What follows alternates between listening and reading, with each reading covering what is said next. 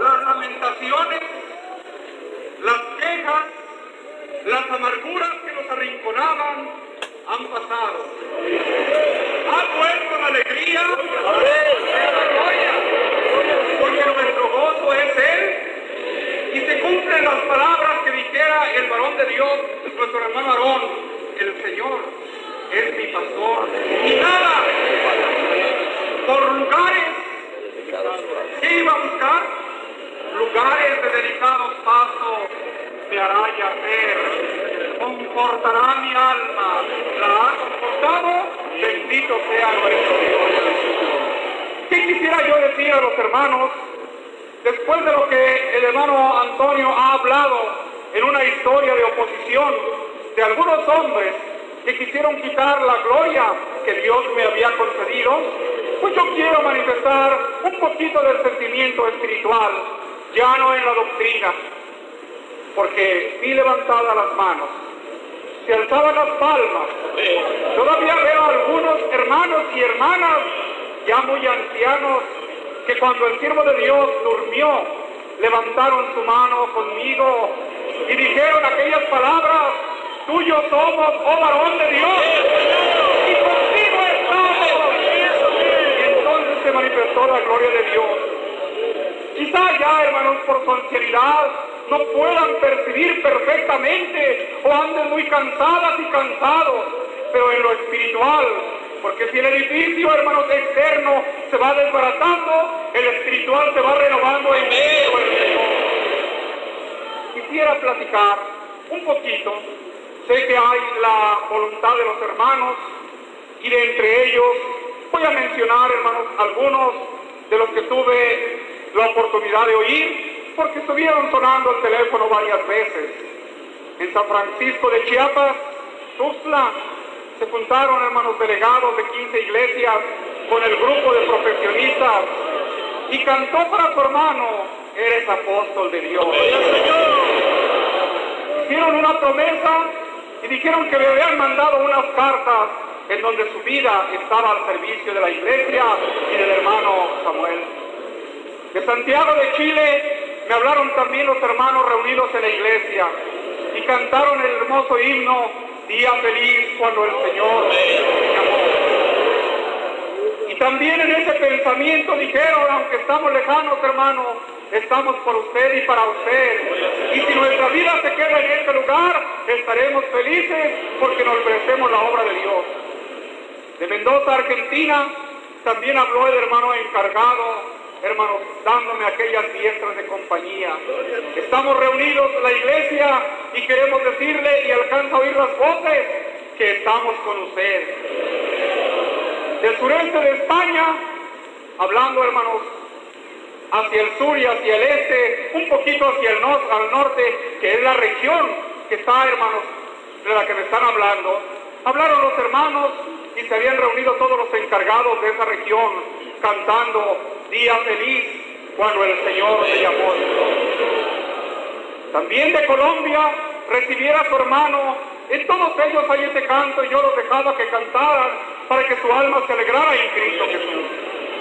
De Colombia se junta hermanos, el hermano Juan Mancilla al frente de los colaboradores y dice que aunque mis ojos no le vieron, ellos estaban reunidos con un pensamiento espiritual. Estaba, hermanos, delegaciones de todas las iglesias de Colombia, de Venezuela y de Ecuador. Había delegaciones en la colonia hermosa provincia. Y puso el hermano Juan a todos los hermanos colaboradores al frente de la iglesia y entonces levantaron su mano delante de la iglesia y a través del teléfono hicieron una promesa y un pacto de ser fieles a la causa del hermano, su hermano Samuel, y cantaron el himno, vengo a suplicarte, mi Señor, qué hermoso es escuchar. No tengo los demás porque estoy hablando que está sonando y cuando hermanos, algún hermano habla, pues toma 10 o 15 minutos y se va pasando el tiempo. Pero creo que el sentir es el sentir unánime. El sentir de la iglesia del Señor. Estaban los hermanos rodeando esa colonia y debajo de los árboles que había a los lados había muchos de distintas iglesias. Se habían venido desde Veracruz, Se habían venido de Córdoba, habían venido de Nayarit y de muchas iglesias, porque sabían que el hermano Aarón estaba enfermo. Y allí estaban, allí dormían, se acurrucaban allí, hermanos, y se juntaban su cuerpo uno con otro, y ahí se quedaban dormidos, porque sabían que el hermano Aarón estaba muy grave ya y muy enfermo.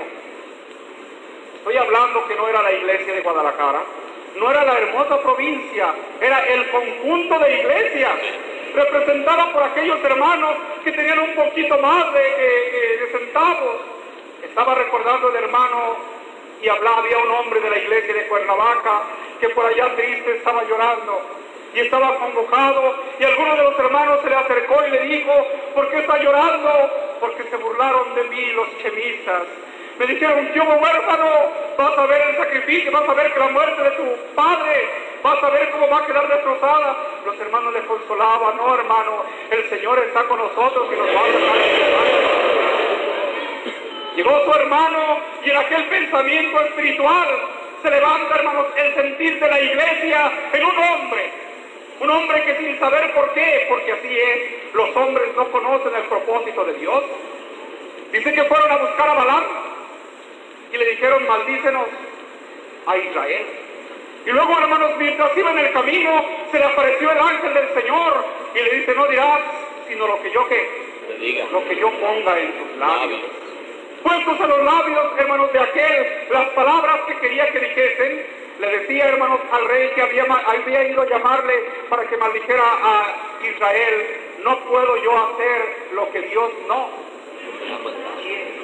Aunque yo quisiera, pues es Dios el que me lo da la inspiración. Y dice que le llevó, hermanos, hacia un lugar y le preparó para que, hermanos, viera una parte del pueblo. Y cuando él empezó a abrir sus labios, la bendición de Dios llegaba a Israel.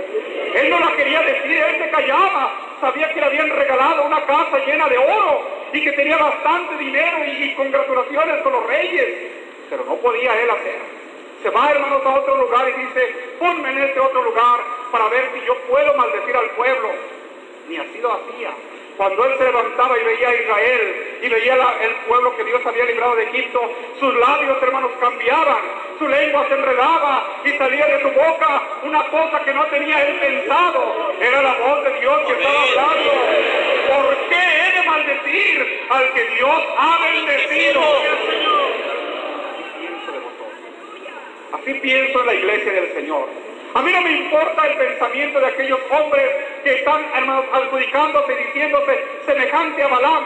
Yo era un profeta rebelde y dije que le obedeciéramos. A mí me interesa el sentimiento de la iglesia. Señor! Cuando, hermanos, alzaron su voz, cuando dijeron, aquí está aquel que Dios ha escogido, toda la iglesia se levantó y están presentes algunos. Levantaron sus manos y decían como el canto, adelante, el nombre del Señor. Hoy sigue el mismo pensamiento. Dios les bendiga en el nombre de Cristo. Quisiera dejar que, hermanos, los hermanos expresaran su idea pero yo pienso que también he de hablar algo que conviene a nuestra fe y que es, hermanos, para ustedes, no porque tenga necesidad, no porque haya, hermanos, esa exigencia, porque aún antes, y estoy hablando en el frente al cuerpo del hermano Aarón, ya estaba el corazón de todos ustedes. Ya estaba el corazón de todas las iglesias que estaban aquí. Hermanos que habían venido de otras partes, ya estaba inflamado por el Espíritu de Dios, ¿verdad? Y ese Espíritu de Dios era el que les hacía levantarse y gritar de alegría, aunque estuviera el cuerpo del hermano y hubiera dolor, había alegría en los corazones. Eso es de Dios. Esto vino de parte de Dios. Por eso quiero yo, hermanos, decir en ese pensamiento, aunque sea en unas breves, hermanos, palabras, una, hermanos, obra de las que Dios ha hecho, puesto que ustedes dijeron como aquellos hombres, hermanos, cuando corrieron detrás del maestro y fue, hermanos, la mujer samaritana a decirles, alguien está allí que me ha hablado y me ha dicho las cosas, a lo mejor es el profeta, y salieron presurosos y oyeron su palabra. Y cuando oyeron su palabra dijeron a la mujer, ya no creemos por lo que tú has dicho. has dicho, sino por lo que nosotros hemos oído y experimentado en nuestro corazón. Así es que ya no era la voz de la, de la mujer samaritana, era la experiencia espiritual de Cristo en cada uno de sus corazones. Por eso al ver levantadas sus manos me acordaba, el pueblo es el mismo. Las caras habrán cambiado, los cuerpos se habrán encorvado de algunos y estarán, hermanos, agachadas su cabeza, quizá otros en sillas de ruedas, y las caras se han renovado, por allá veo caras nuevas, pero el sentimiento sigue siendo el mismo. Su mano se levanta y vuelve la palabra, contigo estamos, oh varón. Que el alto Dios les bendiga en Cristo el Señor. Quisiera que se sentaran, aunque sea unos cinco minutos. Y en esta fe, en este amor que han mostrado para su hermano, yo sí quiero traer, hermanos, al pensamiento vuestro la obra que el Señor ha hecho con su hermano. No estoy, hermanos, tratando de influir en vuestro pensamiento, porque todos me habéis recibido. No estoy tratando de cambiar los sentimientos, porque como dijo el hermano Antonio en el, en el estudio que el Señor me diera en aquellos lugares, hermanos, con aquellos, ¿qué diría? Espíritu de Dios, logré, hermanos, no yo, la gracia de Dios, convencer a la iglesia del Señor para que todos se unieran con su hermano. Entonces no es convencimiento, es algo, hermanos, que ustedes deben de tener para firmeza de su fe en el nombre de Cristo Jesús. Lo que yo digo no es algo nuevo, es algo que ya he conocido de todos, pero sí a veces como que hay un poquito de resistencia y de temor. Máxime cuando, hermanos, acaba de pasar un día hermoso en el cual recordamos nosotros la vida del apóstol de Dios. Y el reconocimiento que ha habido en ustedes. Y la honra como siervo de Dios. Y particularmente lo digo como apóstol de Jesucristo, estremece todavía algunos corazones. No porque no ven en mí un servidor, todos me han recibido como un servidor de Dios, sino porque la palabra apóstol, enviado, les hace como que sienten una distancia, ¿verdad? En la elección que se ha probado hasta la saciedad. Hablo de la elección del hermano Aarón. Y como que hay un poquito de, separación y quiere haber esa comparación. Eso es lo que a veces hace que haya ese temor en los hermanos. Quieren estar, hermanos, en aquellas características y señales que fue acumulando en su ministerio durante, hermanos, mucho tiempo, hasta que fue descubierto a su iglesia. ¿Cuánto tiempo pasó de ese descubrimiento espiritual? ¿Cuántos años pasaron de esa bendición santa, diríamos nosotros? Sin duda, como en los tiempos apostólicos, pues habiendo recibido al apóstol Pablo, que le recibían como Pablo, no lo aceptaban como tal. ¿Se acuerdan que llegaba y los que estaban por ahí huían de su presencia? Porque tenían ese, ese miedo. Mucho menos decir, es un apóstol semejante a Pedro, a Juan, a Andrés, a Santiago. No, no. Ellos, hermanos, al contrario, sentían ese temor, ¿verdad? ¿Cuánto tiempo pasó de ese desconocimiento de la obra de Dios en el apóstol Pablo? Pues, sin duda, muchos años porque la iglesia lo veía con cierto recelo, hasta obligarlo a decir, hermanos, en aquella palabra fuerte, hermanos, que habla en la primera de Corintios, si para otros no soy apóstol, para vosotros ciertamente lo soy, porque el sello de mi apostolado sois vosotros en el Señor. A eso obligaron al varón de Dios. A eso obligaron al apóstol de Jesucristo a defender su ministerio. Si para otros, ¿qué cosa? Para vosotros? ¿Por qué decía que sí para otros? ¿Había quienes le aceptaban? ¿Había quienes le recibían? ¿Había quienes le honraban como apóstol? ¿Y otros? Sí, ¿verdad? Mientras que unos decían nos recibieron como a un ángel, como a Cristo Jesús, otros se oponían y decían, no puedes ser tú un perseguidor de la iglesia, el apóstol que Dios ha levantado en este tiempo. Por eso se ve obligado a decir en aquella fe gloriosa, si para otros no soy apóstol, para vosotros ciertamente lo soy. Dice en primera de Corintios 9.2. Porque había muchos que dudaban de su elección, ¿verdad? En esa elección que él tuvo y que no, hermanos, querían aceptarla, que la veían con resistencia, ¿verdad? Con resistencia. en eso estoy pensando porque en sus cartas que manda, Él encubre. Si ustedes ven que hay algunas cartas en donde menciona su trabajo espiritual, hay otras en las cuales por el principio calla, hermanos.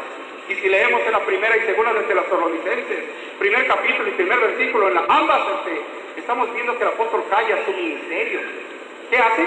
Calla su ministerio. ¿Por qué calla su ministerio? Porque no quería despertar aquel celo malentendido y aquella contienda que los enemigos de él estaban tratando de sembrar entre el pueblo del Señor. Allí omite su ministerio. Sin duda eran sus primeros escritos, estoy hablando de la iglesia de Tesalónica, ¿verdad? Sin duda eran sus primeros escritos y no quería escandalizar a los débiles. No era cobardía.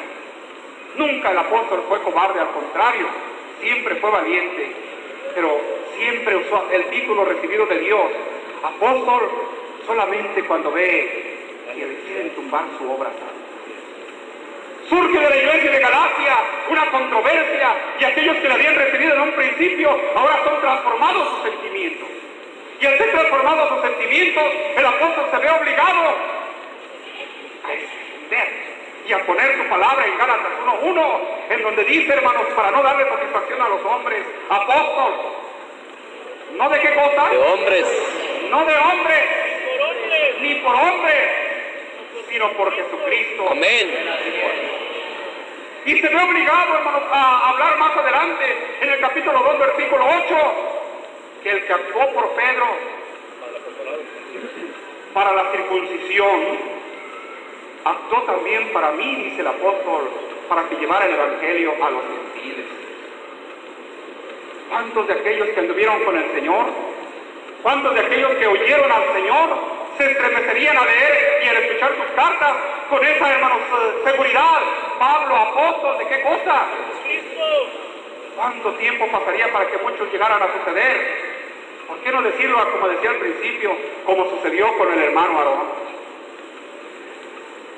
Tuvo que suceder un acontecimiento fuerte. Tuvo que venir una prueba muy dura. Tuvo que venir, hermanos, una rebelión, ¿por qué no decirlo así? Para que se manifestara el ministerio que Dios le había encomendado a él. Antes no. Antes, hermanos, él este, andando entre los pastores entre las iglesias, siempre, hermanos, por su sencillez y por su, pues, ¿qué diríamos? Por su no querer escandalizar en nada a, los, a las almas, era llamado de otro nombre. Fue hasta esa división, hermanos, que se dio a conocer su ministerio. De antemano sabemos que le habló Dios. Lo llamó. Puso palabras, hermanos, en sus labios, ¿verdad? Pero los primitivos, aquellos que se apartaron, aquellos que formaron su rebelión, ellos no le reconocieron, ¿verdad? Porque el siervo de Dios no mencionaba ese ministerio tan santo. Nunca mencionaba el siervo de Dios. Y están los hermanos antiguos que están aquí conmigo, hermanos, en esta mañana. Pues eh, ese ministerio grandioso que tenía lo trataba, hermanos, de que no fuera escándalo para los hermanos. Y era conocido como el anciano. Y hay muchos hermanos que están presentes. Este era conocido como el anciano. Otros le decían el obispo. Todos sí sabían que él era un siervo de Dios. Pero como siervo de Dios, paragonaba su trabajo con los demás hermanos y decían es lo mismo. Y de tal manera que no había esa separación y en gran parte de la iglesia, hermanos, había esa, pues, ¿qué diríamos?, inseguridad para hablarle al hombre de Dios. Cuando él se mostraba, yo soy el anciano, yo soy el obispo, ¿verdad? Este, pues eh, los demás hermanos decían, pues pastor, es igual que obispo y yo también soy pastor, ¿verdad? Tuvieron que levantarse, hermanos. Estoy hablando de eso, corazones envanecidos que trataban de igual su trabajo, tanto en la predicación de la obra como en su palabra, para decir a aquellos hombres vanidosos, somos semejantes a Él. Y así surge la rebelión de 1942, cuando cerca de 8 o 10 pastores se apartaron del varón de Dios diciendo, también por nosotros, habla, también con nosotros, se manifiesta. No sabían que el Señor había escogido a uno para sí y que nadie podía tomar la honra sino el que era llamado de Dios, como lo fue quien cosa. Así sentían, somos semejantes a Él, ¿verdad? Este, estas son de las batallas que estamos recordando del siervo de Dios que tuvo y que en las cuales Él salió triunfante. Todavía, hermanos, en la plática de esos disidentes, ¿verdad? Que, hermanos, no aceptaron al apóstol, poco procuramos hablar, porque si decimos nosotros, el apóstol de Dios dijo esto, se ríen, ¿verdad? Se mofan. Ellos quieren, a ellos se les ataca con otra forma de doctrina, porque luego, luego, hermanos, se dice del apóstol, porque ellos nunca conocieron el ministerio santo que Dios le había encomendado. Pero nosotros sí lo conocimos por la gracia del Señor, ¿verdad? Y hablando, ¿verdad? Este, de lo que pasó en aquel tiempo, ¿cuánto tiempo pasó? ¿Cuánto tiempo, hermano, duró? Como en el apóstol San Pablo, ¿cuánto tiempo pasó para que fuera reconocido su ministerio espiritual que Dios le había tenido desde un principio? Porque también en los Gálatas dice, cuando plugó a Dios que me apartó desde dónde? Siempre. Sin embargo, estaba callado. Sin embargo, estaba, hermanos, quieto. Dice, me fui tres años a la Arabia. Y después de pasados tres años regresé. Y pasados 14 años, volví a Jerusalén a los que eran apóstoles antes que qué cosa. Antes que yo. Los cuales nada me qué. ¿Cuánto había pasado? 14 años. Si juntamos nosotros aquellos 14 y aquellos 3, estamos hablando de 17 años que habían pasado en los cuales no se había reconocido al apóstol y fue llamado a un concilio para ser juzgado. Pero ¿cómo iban a juzgar al enviado de Dios? Salió victorioso por la gracia de Amén. Dios. Y los que estaban allí le dieron la diestra. Le dieron la mano y dijeron, Dios está contigo en la gentilidad, como está con nosotros, aquí con los judíos. Qué hermoso, hermanos, experimentar esa obra de Dios. Pero vuelvo a repetir que esta obra de Dios que se manifiesta tardó tiempo para ser reconocida, ¿verdad? También en el hermano Aarón. Llegó aquella división, hermanos, y cuando él, sintió el llamado de Dios, nunca pensó, hermanos, en querer buscar un lugar este, de honra y de gloria, pero el Señor iba manifest- manifestando a través, hermanos, de su caminar, a través de su obrar, que Él era el apóstol del Señor. Por allí, hermanos, unas hermanas que estaban en su casa empezaron a analizar su vida. Y empezaron a decirle una de las hermanas, hermanos, si usted existen las características que existieron en los apóstoles, entonces usted es un apóstol. Pero el siervo de Dios no era un hombre vanidoso. Cállense, por favor, decía. Esto es un misterio que no, no, no lo ha revelado el Señor y no quiero que lo sepan. Vale más que se callen, ¿verdad? ¿Y de qué año estamos hablando? De 1492. Porque, hermanos, aquellos años anteriores todos callaban, nadie lo respetaba, había un reconocimiento, es el hermano anciano, es el obispo, es el que dirige la iglesia, es un siervo de Dios, pero llamarle el apóstol, no le llamaban. Vuelvo a repetir, fue aquel suceso trágico en el cual se levantaron los nuevos Corés, Datán y Abián para hacer en contra de él, para que Dios escogiera al que él había llamado y demostrara, dice mi hermano, al que Dios había convidado. Amén. Porque nadie puede tomar la honra sin el que es llamado de Dios como lo es. ¿Qué cosa? Hicimos que algunas de las hermanas y una hermana, hermanos, en particular seguía al siervo de Dios con su Biblia diciendo, mire hermano, aquí está como hicieron los apóstoles. Y usted también, hermano. Hermano, yo tengo que decir que usted es un apóstol. Por favor, era su palabra de él. No echen más lumbre que no pueda apagar este incendio que aquellos malvados habían, hermanos, levantado. Porque andaban, como dice el hermano Antonio, como hermanos lobos rapaces, como leones rugientes alrededor, para ver en qué hallaban y quitarle las almas al que había trabajado. Al que llegó el 12 de diciembre aquí solo y empezó a predicar. Al que los había rescatado. Porque eran hermanos este, perdidos y unos trabajadores por allá y él les había enseñado su doctrina, les había instruido, los había mandado a la obra, ahora eran grandes. Pero ahora ya se olvidaron. Traigo el pensamiento y digo yo que esto sucedió como sucedió con Saúl. Saúl, hermanos, estaba escondido por allá en el bagaje porque no quería porque su timidez era muy grande. Pero cuando fue llamado, cuando fue que cosa? Cuando fue puesto como rey y a todavía escondido allí y Samuel lo proclamó. Pues, hermanos, se levanta. Aquel que tenía miedo acercarse al profeta, aquel que no podía, hermanos, llegar porque le tenía mucho temor. ¿Y cómo voy a, pre- presentar delante del profeta? Envanecido después, no solo mató a 70 sacerdotes, sino rasgó las vestiduras del profeta. Ahora, ¿cómo se sentía? contra el de Dios.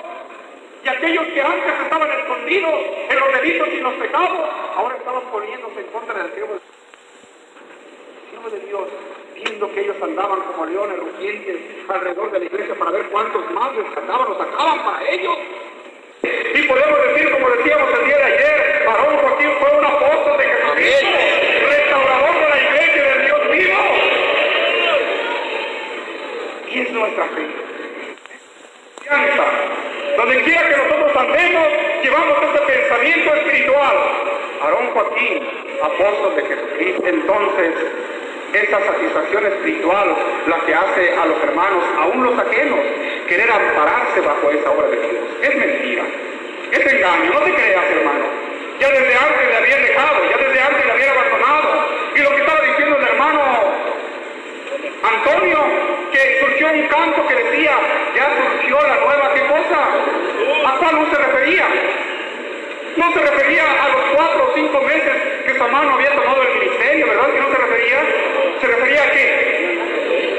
Se refería a la predicación del hermano Aarón. Y según él, en su concepto, hermanos, aquella predicación no era la correcta, por eso ya surgía la nueva, ¿qué cosa? Pero como los malos y los engañadores irán de mal en peor engañando, siendo engañados. A Dios gracias que nos ha traído a la luz.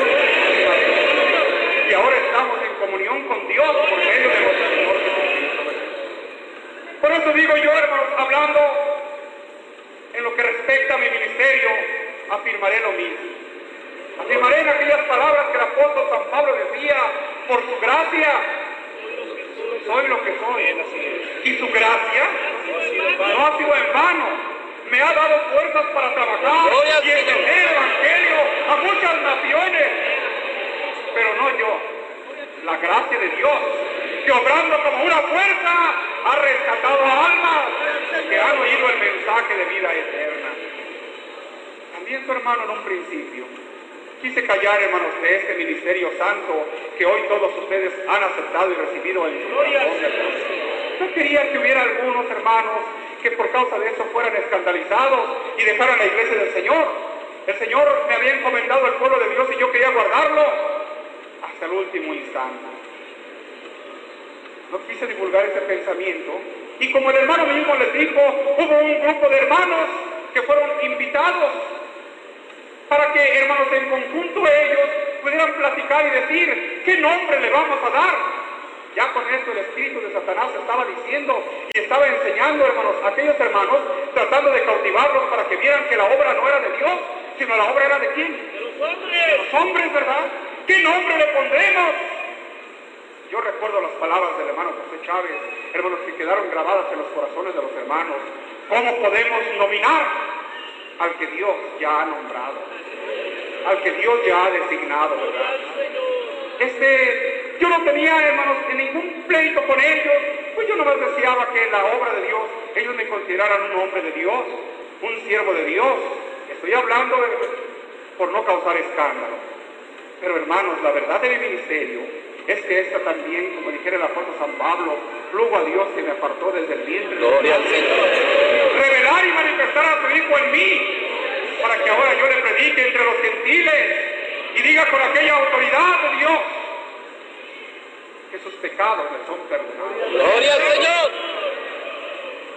Cuando estuve al frente de la iglesia de Veracruz, Dios me, me manifestó en un hermano sueño, en algo, hermanos, que yo no alcanzo a definir perfectamente, porque no sabía si estaba perfectamente despierto o estaba, hermano, dormido, y eso ya lo he platicado en otras ocasiones, porque las palabras eran tan vivas, eran tan fuertes, que me hacían, hermanos, temblar y oía una voz que me decía, y eso lo han hecho porque los hermanos, en la honra que me han presentado, han llevado a ese ángel. Y decía, hermanos, en aquella palabra, lee en Apocalipsis 10 los primeros versículos. En el sueño, con temor, porque la voz aquella me impresionaba y me asustaba, abrí yo la palabra y empecé a leer, hermanos, los primeros versículos de Apocalipsis, ¿verdad? 10.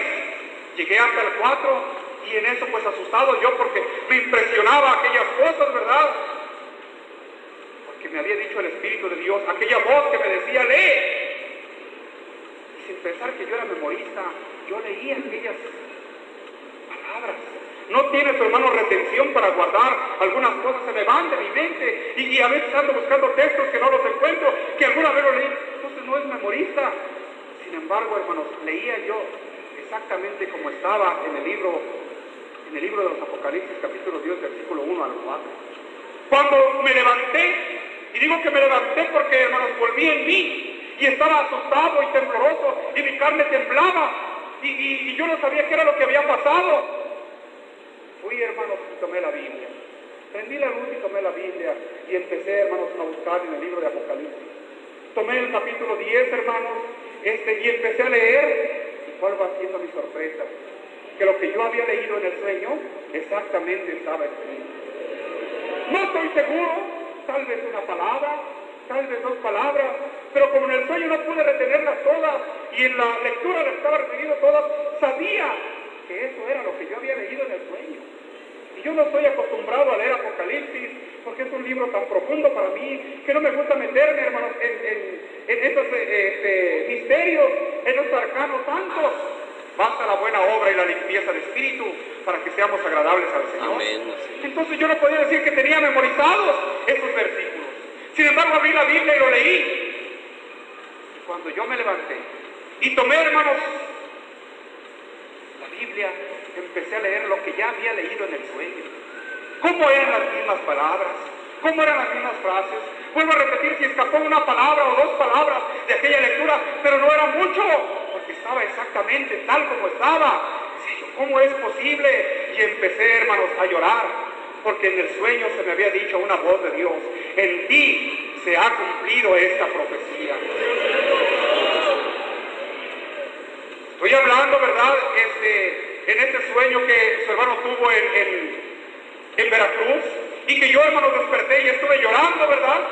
Y lloraba con grande, hermanos, alegría. A la vez que había alegría, había miedo porque mi carne estaba temblando. Era una voz que fuerte y que me había dicho esa palabra. Yo no sabía. Y lo callé. ¿Y lo qué? ¿Cómo podía decir que estaba llamado? Eso analícenlo. ¿Cómo podía decir que estaba llamado a misiones espirituales directamente por Dios? Si el que me había mandado a Veracruz era el hermano Aarón. Y aunque experimentaba aquella alegría y aquel miedo, yo procuré mejor callar para no hacer escándalo en lo que Dios todavía tenía establecido. En lo que todavía estaba yo con aquella obediencia y con aquella, hermano, seguridad, acatando los mandamientos de Dios. Y quedó, hermanos, borrado de mi memoria, hermanos, durante el tiempo que estuve con el varón de Dios. Después lo he platicado, después lo he comentado, y algunos hermanos han puesto en, la casa, hermanos, un, un ángel que, hermanos, tiene su pie sobre la mar y otro sobre la tierra. Pero esta es una verdad de Dios que no quiero yo encubrir, ¿verdad? ¿Lo quieren creer? Bueno. Si no lo quieren creer, también. Porque yo no estoy con una iglesia que me ha despreciado. Estoy con una iglesia que, hermanos, está gritando. Mira, yo los canto. ¿Cómo te amo, Samuel? Ese es el pensamiento. Yo estaba analizando, hermanos, esa obra. Y digo, hermanos, que en los sucesos que iban aconteciendo paulatinamente, pensé yo en las palabras que la, que la Biblia da para nosotros en el libro de Génesis 33. Dice que Raquel era una mujer que no tenía hijos y desesperada le dice a su marido, toma mi sierva y que ella conciba de ti y que al tener su hijo lo tenga entre mis piernas, entre mis rodillas y entonces será llamado hijo mío, ¿verdad? Porque aunque era hijo de la esclava, hermanos, por la esclava ser propiedad de él, de ella, al tenerlo entre sus rodillas, aquel hijo iba a ser llamado hijo de Raquel, como lo fue también Estalí, ¿verdad?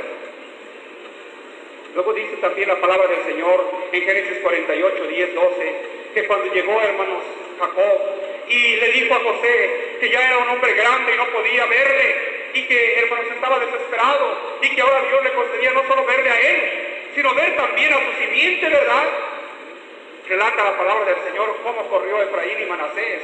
Y se metieron entre las piernas, hablo así porque lo dice más tarde la palabra de Dios. Se metieron entre las piernas de su abuelo, por decir así. Y empezó a abrazarlos y a besarlos.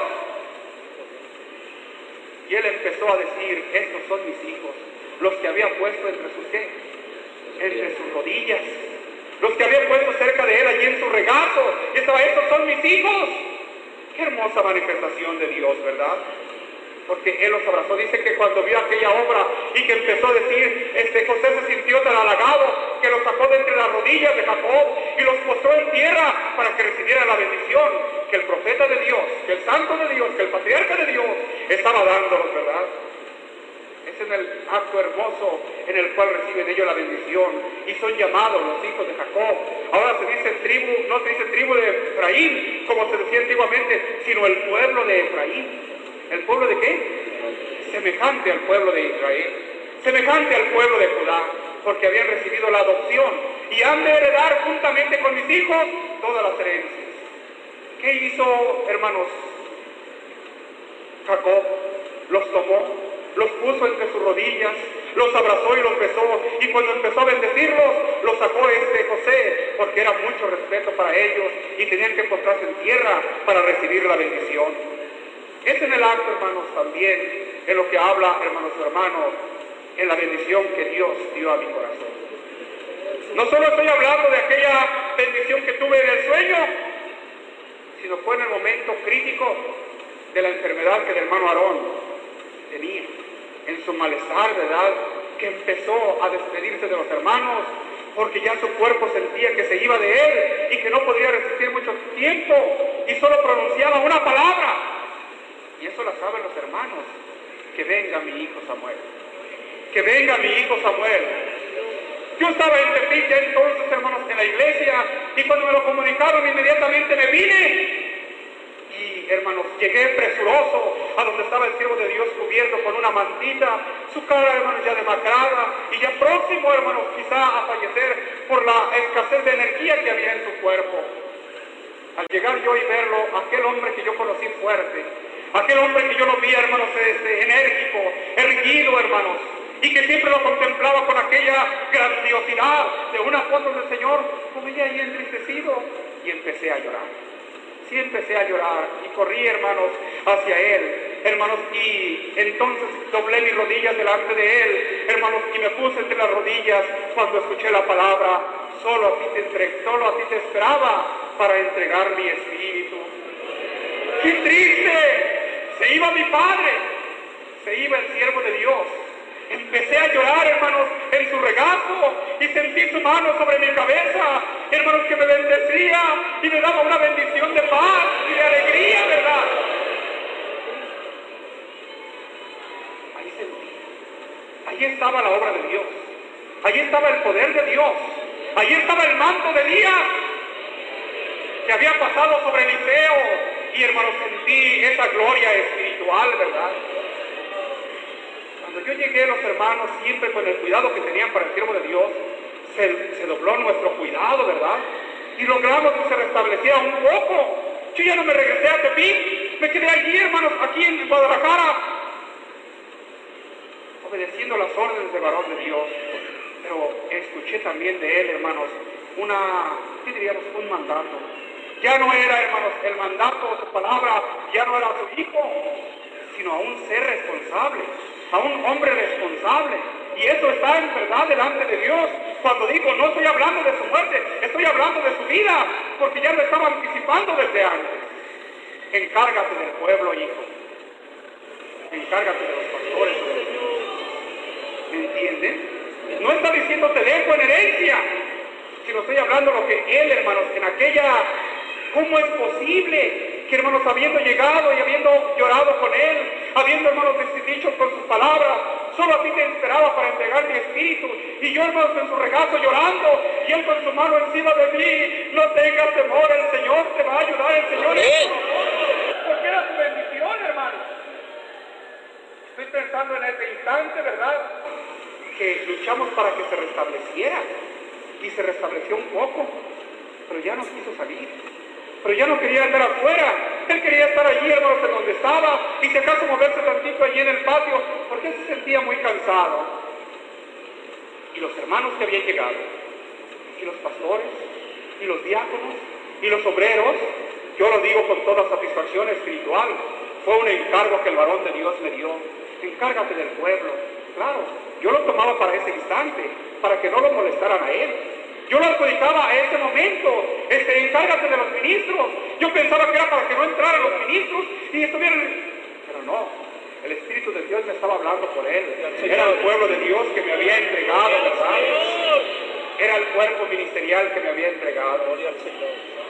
Con esa autoridad, yo regresé a muchos hermanos cuando él se puso, hermanos, en bien. Un poquito restablecido. Váyanse a sus lugares.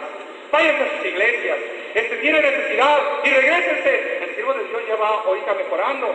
¿Con esa qué? Y los hermanos no me desobedecieron. Y los hermanos, no hermanos, resistieron. La mayoría se regresó. Algunos que no les dijo a su hermano que se regresaran, ¿verdad? Pero a todos los que le dijo, hermano, regresé a muchos hermanos.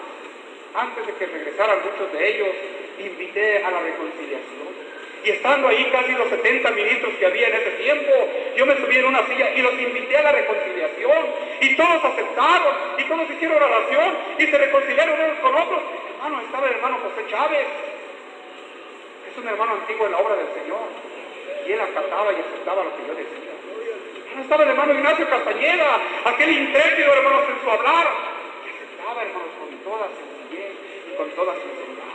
Y empezaban a platicar conmigo y empezaron a decirme las cosas. Ellos no oyeron cuando dijo el siervo de Dios, te encárgate del pueblo, encárgate de los ministros, ellos no lo oyeron.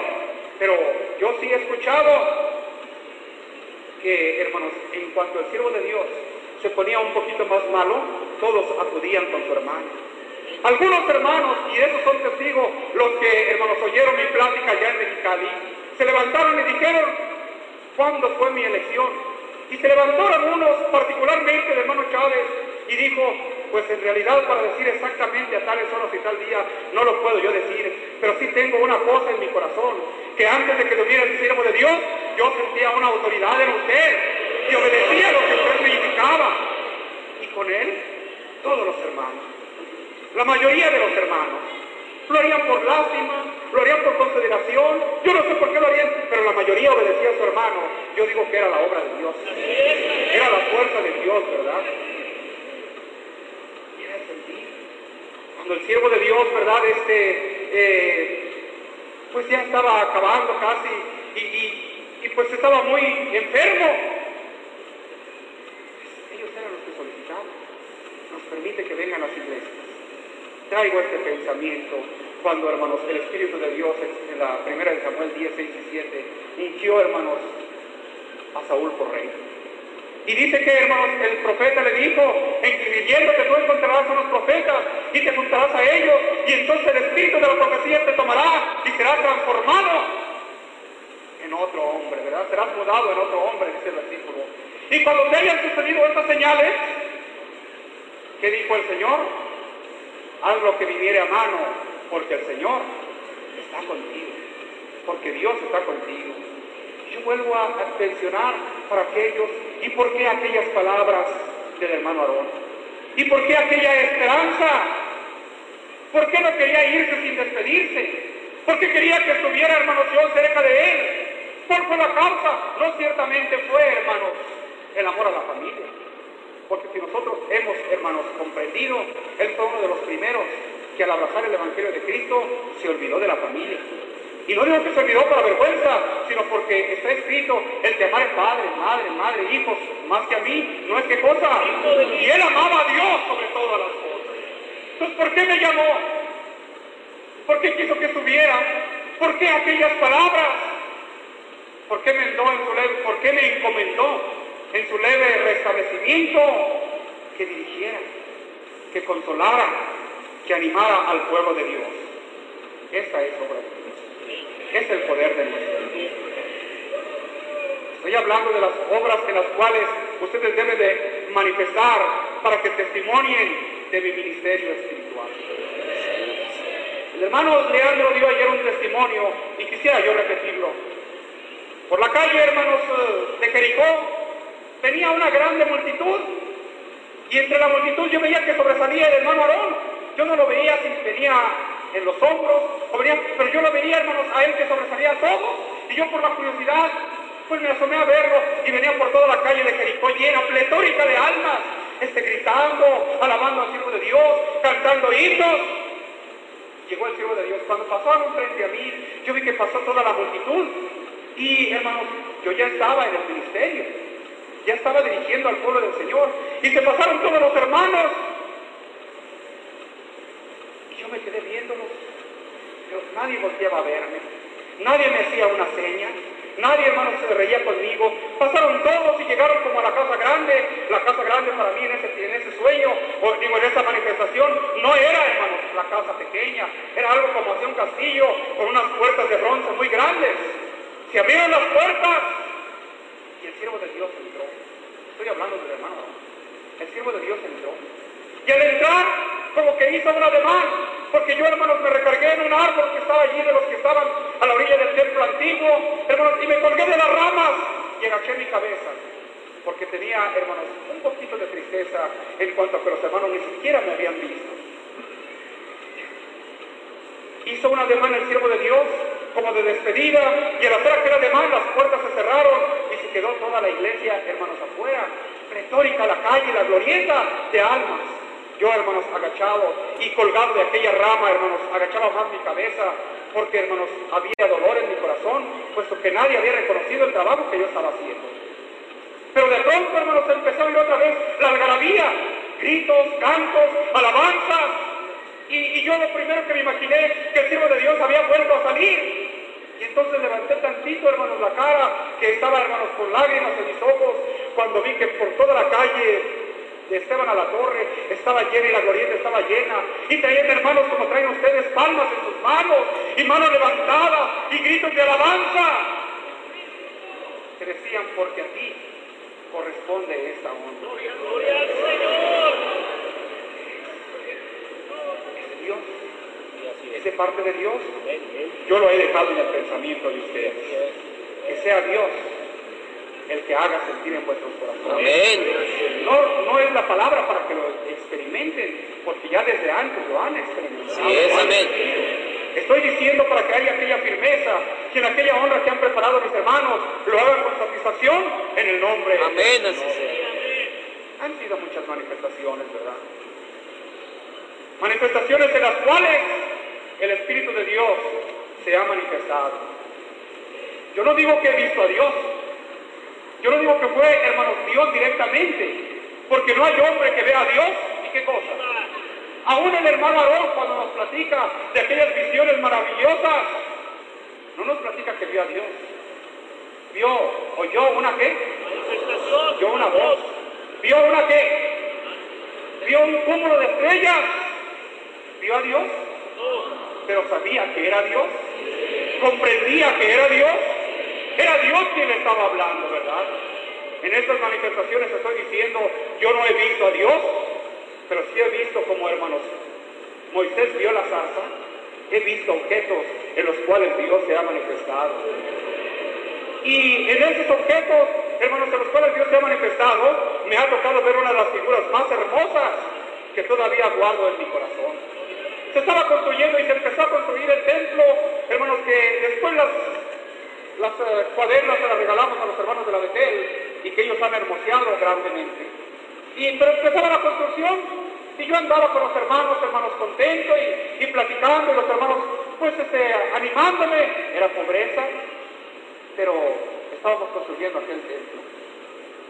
Yo estaba, hermanos, en aquella manifestación o sueño, porque hermanos, vuelvo a repetir, casi siempre son que no está uno perfectamente dormido. Estaba sentado en una oficina y a mi lado, hermanos, estaba este, un cubo en donde se ponían muchos este, mapas y al otro lado otro cubo donde se ponían mapas. Yo tenía en mi oficina allí, hermanos, escritos y tenía muchos yo estaba sentado. Cuando de pronto oí un murmullo que venía de afuera. Y cuando oí aquel murmullo que venía de afuera, hermanos, yo me, pues me sorprendí y vi que se abrió la puerta. Y entonces contemplé la figura del apóstol de Dios. Y es que en esto ustedes deben de conocer.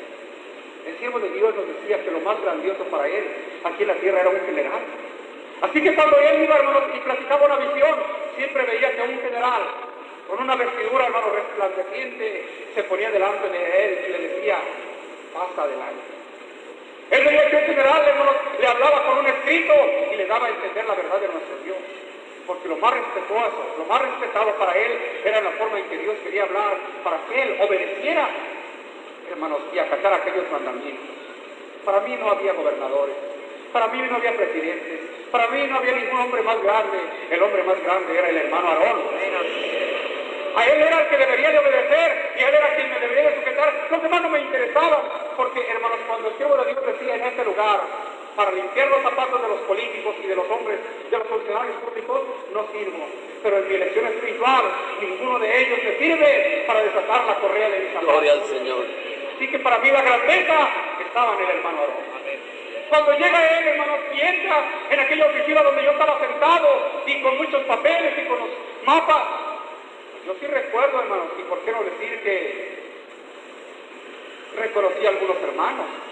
Entre los hermanos que iban, iba el hermano Pablo Valdés, iba el hermano Ignacio Castañeda, iba el hermano Julián, iban otros hermanos más. Los conocí, los vi perfectamente bien. Y yo estaba sentado. Y cuando lo vi que él pues abrió la puerta se, se pasó al cuarto, a la oficina, yo me levanté inmediatamente para aquel respeto que sentía para él y me hice hacia un lado. Hacerme hacia un lado, hermanos. Él no tomó mi lugar. Él no llegó y me quitó ni se sentó en la silla. Yo me hice hacia un lado y ahí me quedé. Lo que sí vi que se dirigió al cubo donde estaban los, eh, mapas y empezó a sacarlos. Quité las cosas de la mesa y los empezó a extender. Y veía un mapa, lo doblaba. Y veía otro mapa y lo doblaba. Y veía otro mapa delante de todos los hermanos que iban con él. Y yo estaba contemplando, de verdad, este, lo que él estaba haciendo y temeroso. Yo me imaginaba que me iba a llamar la atención por aquella casa de oración que estaba haciendo, que hoy está en la Betel. Va a regañar y a lo mejor no le pareció bien y, a lo mejor no le gustó y no está bien hecha. Yo estaba con ese temor. Estoy revisando los mapas, una casa, todos, hermanos, con todos sus detalles. Y pues los hermanos que iban con él estaban a la expectativa, esperando ver de una palabra. Y cuando él acarejó y enrolló todos los mapas y los volvió a poner en el cubo, volvió hermanos con los hermanos y los hermanos con aquel respeto. ¿Qué dice jefecito? Las palabras que respondieron quedaron grabadas en mi corazón para mí. Cuando yo estuve en mi ministerio, él no se metió conmigo. Ahora que él tiene su ministerio, yo tampoco me meto con él. Que haga lo que Dios le inspire. Luego, luego volví con los hermanos, porque el varón de Dios dio media vuelta y con aquella gallardía salió y dejaron a algunos hermanos la- allí que, que- que los iban con él, que no podían salir porque iban muchos. Y yo les dije a ellos, ¿qué mejor juicio puedo esperar? Ustedes lo han. Ustedes lo han. Muchas son las manifestaciones. Que he visto al Señor, lo he visto al Señor. Pero ¿cómo ha visto al Señor, hermano? ¿Cómo es blanco? No, lo he visto en la figura más hermosa que se nos ha presentado. Lo he visto en el apóstol de Dios muchas veces, ¿verdad? Decía que cuando llegaba a la ciudad, hermanos, de San Antonio, en una de las últimas manifestaciones para tranquilidad de mi alma, estaba, hermanos, el siervo de Dios. Como que se había convocado a una santa cena y como que estaban todos reunidos y yo también junto con ellos, hermanos, estaba reunido. Y, pero estaba por allí en uno de los lugarcitos.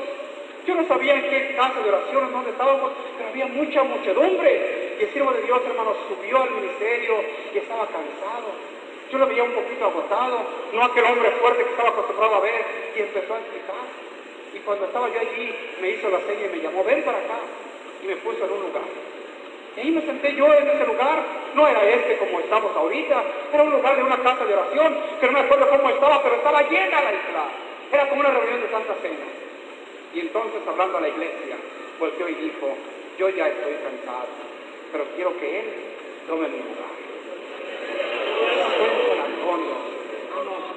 Esa es la obra de Dios. ¿Quieren creer? Créanlo, porque Amén. ¿No lo quieren creer? No, no estoy hablando a un pueblo incrédulo, ¿me entienden? Sí. No estoy hablando a un pueblo incrédulo que esté creyendo, que esté pensando, hermanos, en las cosas este, eh, para afirmar su fe, porque su fe está afirmada. Amén. Digo, para la gloria de Dios. Amén. Que, como decía al principio, en aquella palabra, hermanos, no teman ustedes en lo que están haciendo. Gloria al Señor. Ese, hermanos, estremecimiento que a veces tiene de no honrarme como siervo de Dios, sino como un apóstol de Jesucristo, como que quiere marcar una diferencia. No hay diferencia. El que hizo por Adón Joaquín ha hecho por mí. Amén. He llamado apóstol de Jesucristo. Gloria al por la Señor. gracia del Señor. Han venido a estar conmigo. Se han reunido. Estaba viendo yo afuera, hermanos, buscando las sombras porque está pletórica la iglesia, buscando las sombras de los árboles, algunos hermanos. Y cuando pasaba me decían que Dios lo bendiga. Porque me han amado, porque me aman, porque han creído en mi elección. Dios los guarde en su santo y en su bendito amor.